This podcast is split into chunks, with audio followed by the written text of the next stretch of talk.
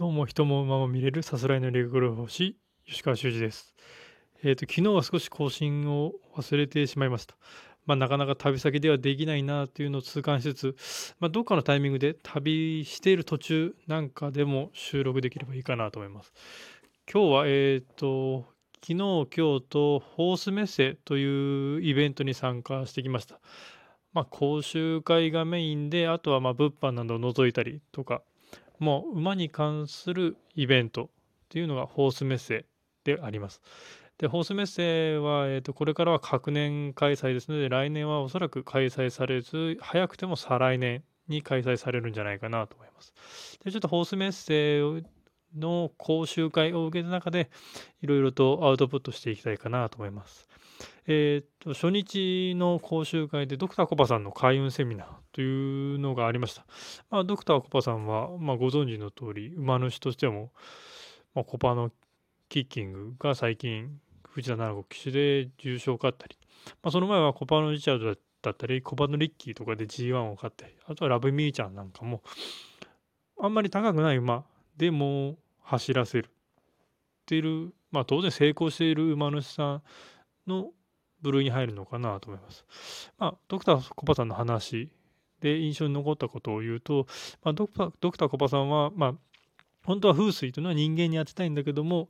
人間に当てはめるとかなり結果が出るのが時間がかかる。そこで競走馬っていうのは2年足らずでデビューして結果が出るということでそのサイクルの速さに目をつけて風水を競走馬に当てはめて実験をしているとおっしゃってました。まあだから風水に全て忠実にやる。で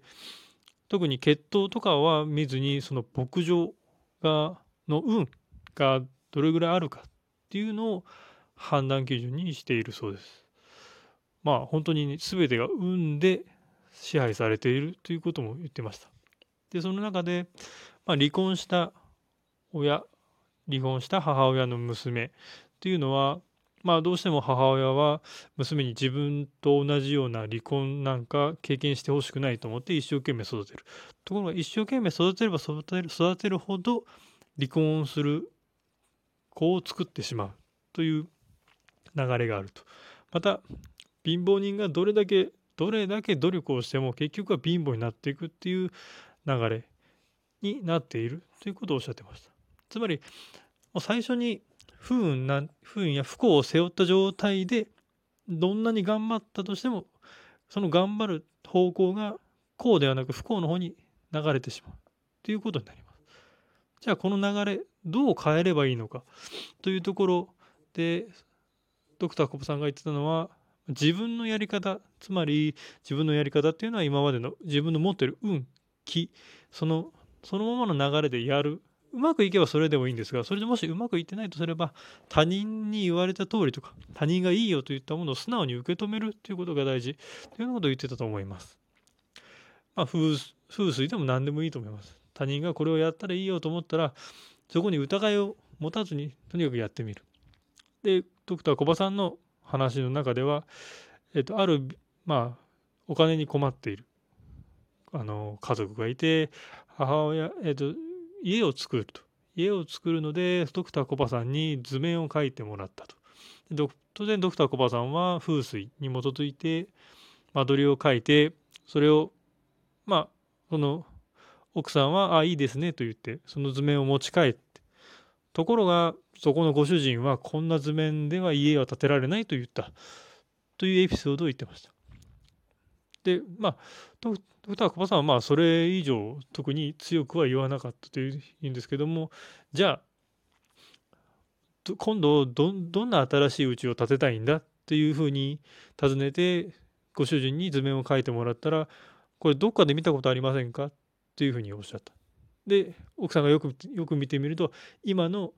貧乏を背負った家とほぼ同じ図面を描いてきたということになります。つまりもうその貧乏の流れ貧乏の運を背負った流れでしか行動努力ができなくなっている。だからそこは素直にドクターコバさんの言う通りにやるのがその運気を流れを変えるという意味では大事ということはおっしゃってました。やはり素直さ特にまあ今自分のやっていることがうまくいってるかいってないか。ただ、ドクターコバさんは全てうまくいくようになってるはず。なってるにもかかわらず、自分で不幸に不幸にしてしまっているということもおっしゃってました。だから、まあ、やりたいことをやる、楽しいことをやるっていうのがいいのかなと私は思います。運、そして気、運気、気の流れ、気持ち、気、心、やっぱり気持ちのいいことをやる。掃除をするだとか、